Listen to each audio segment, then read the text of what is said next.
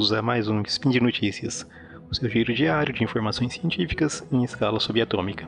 Meu nome é Yuri e hoje, quinta-feira, dia 24 de maio do calendário Decatrian, vulgo 29 de novembro, conversaremos sobre química, é, passando por elucidação estrutural, fármacos e origem da vida. No programa de hoje, nova técnica pode acelerar a descoberta de novos fármacos. Identificado o fármaco que elimina vírus da febre amarela e chikungunya químicos pode, podem ter dado mais um passo na compreensão da origem da vida. Speed Notícias.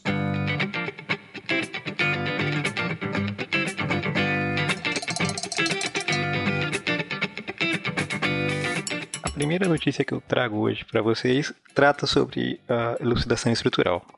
A estrutura das moléculas determina como elas se comportam, por isso, são, é, por isso é tão importante obter essa elucidação com bastante precisão.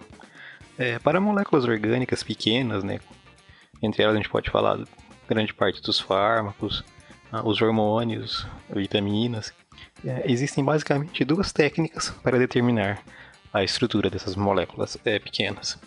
Uma é a cristalografia de raio-x, né, na qual um feixe de radiação, da radiação, né, um feixe de raio-x, é dirigido a um cristal puro dessa, da substância a ser estudada, e a forma como, esse raio -X, como esses raios-x, uh, digamos, refletem nos átomos da molécula, uh, permite a gente determinar a posição de cada um desses átomos na molécula. Uma dificuldade uh, intrínseca a esse método é a obtenção dos cristais. Né? Para moléculas orgânicas pequenas, é bastante difícil obter esses cristais. É um processo que leva bastante tempo. Uma outra técnica utilizada na ilustração estrutural de moléculas orgânicas pequenas uh, é a ressonância magnética nuclear. Né? Essa técnica tem a vantagem de não precisar dos cristais. Uh, nelas, a estrutura é nessa técnica, a estrutura é deduzida a partir do comportamento magnético é, dos átomos é, da molécula dentro de um campo magnético. Esse comportamento muda conforme a presença uh, e a identidade dos átomos vizinhos. Ah, então, estudando esse, como essas moléculas, como os átomos se comportam dentro de um campo magnético, com incidência de uma radiação de uma radiofrequência, você consegue determinar indiretamente como esses átomos estão ligados. E por ser uma técnica indireta, ela pode é, originar alguns erros, alguma certa, existe uma certa imprecisão na técnica, né? Uh, e assim, precisão vai aumentar com a complexidade das moléculas. Então, assim, a gente tem hoje basicamente duas técnicas. Um raio-x, que é difícil conseguir a, a molécula a ser estudada na condição de um cristal, que é um sólido altamente ordenado, que permite o uso da técnica. A outra técnica é a ressonância magnética nuclear, que não demanda, uh, não precisa de, do cristal, mas uh, ela existe, ela pode é, embutir alguns erros, alguma imprecisão. Então, nenhuma das técnicas é assim, exatamente é perfeita. Uh, um grupo de cientistas propôs o uso de uma nova técnica, que eles chamaram de difração de elétrons. A técnica consiste em um feixe de elétrons lançado contra um cristal, isso de modo semelhante à cristalografia de raio-x, e assim determinar a estrutura pelos padrões de difração obtidos nesse feixe de elétrons. Ah, mas de novo precisa de um cristal, então vai cair no mesmo problema da cristalografia, da cristalografia de raio-x.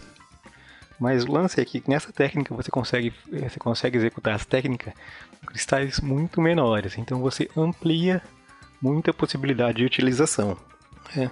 tornando isso realmente uma técnica bastante vantajosa.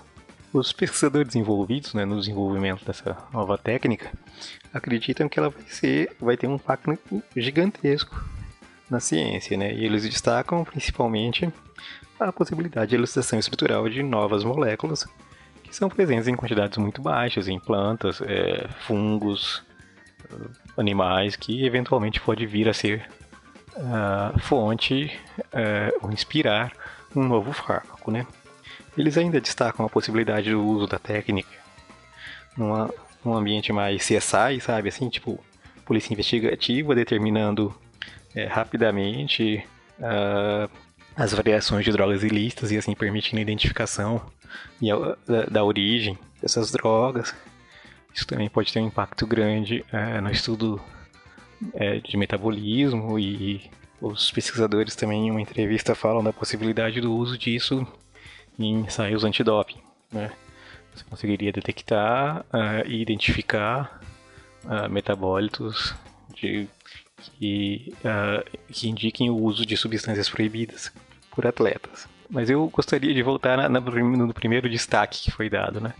que é de identificar moléculas em plantas, fungos ou animais. Né? Qual a grande relevância disso? A grande relevância que a maioria dos fármacos que a gente encontra hoje nas, nas farmácias aí, são derivados de produtos naturais. Ou são próprios produtos naturais propriamente ditos, né? Ah, então, se você conseguir identificar um número uh, novo, cada vez que se identifica novas substâncias, novas moléculas, você abre uma nova possibilidade de um fármaco que pode vir a ter um grande impacto para a sociedade. A nossa segunda notícia ainda vai deixar a gente dentro, uh, conversando ainda sobre fármacos.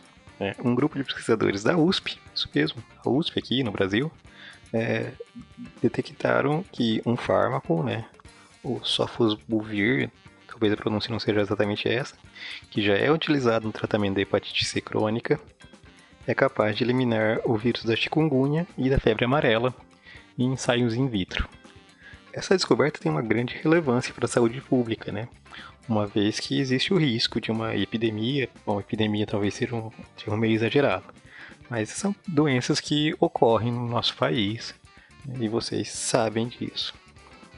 É, então, vamos pensar qual é a relevância da descoberta né, de que um fármaco já conhecido pode ser empregado para tratar uma outra doença. Bom, o desenvolvimento de um fármaco é uma coisa extremamente cara e demorada.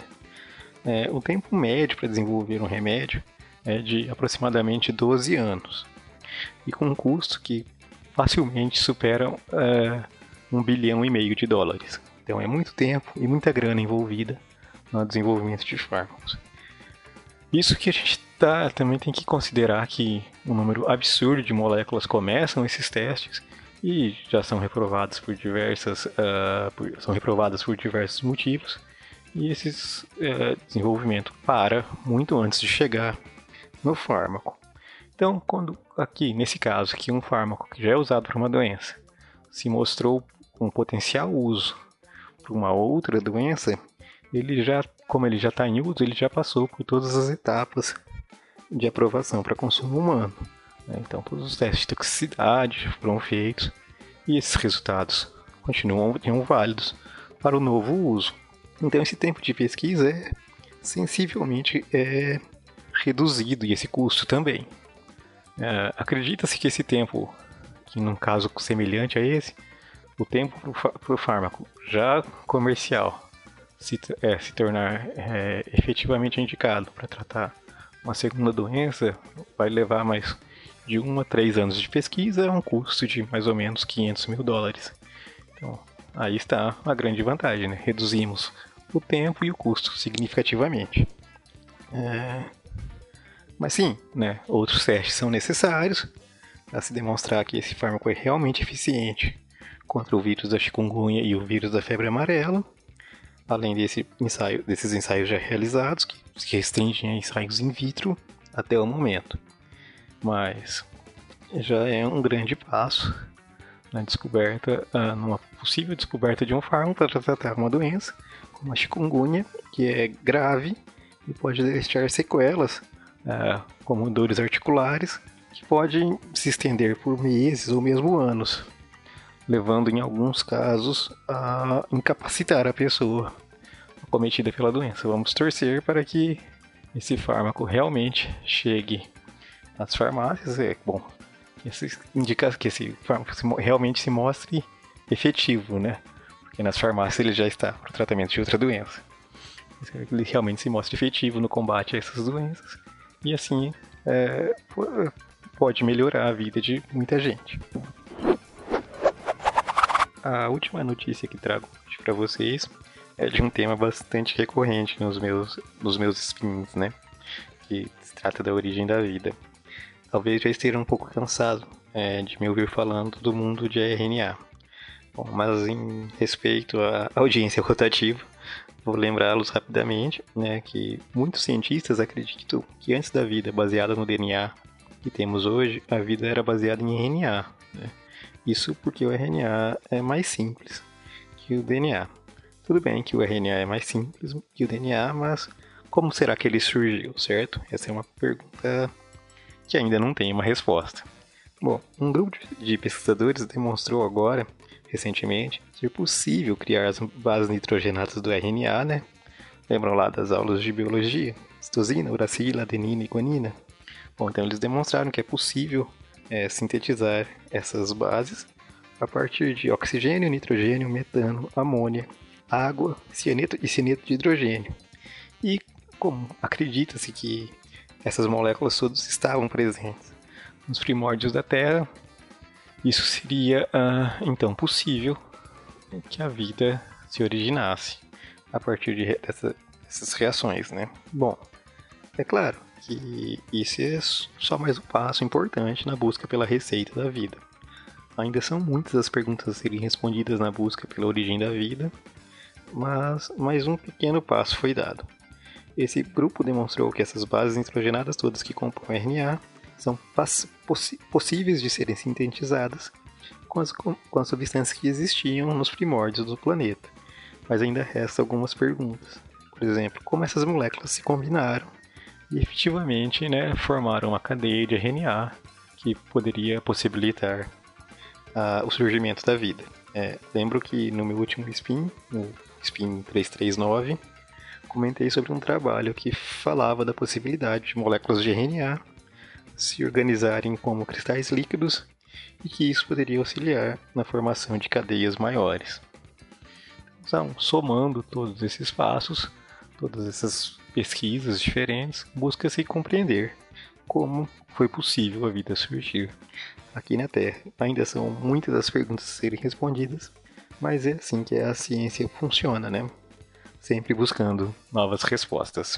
Bom, meus amigos, por hoje é isso. Gostaria de lembrá-los que os links para as notícias aqui comentadas estão no post e deixo o convite para que deixem lá é, comentários, elogios, críticas, ah, sugestões para temas é, para futuros programas ou mesmo xingamentos, tudo liberado. E ainda gostaria de ressaltar que esse podcast só é possível acontecer por conta do seu apoio no patronato do SciCast. Caso ainda não seja um apoiador, dá uma olhadinha no link do post e considere a possibilidade de se tornar um. Forte abraço e até amanhã.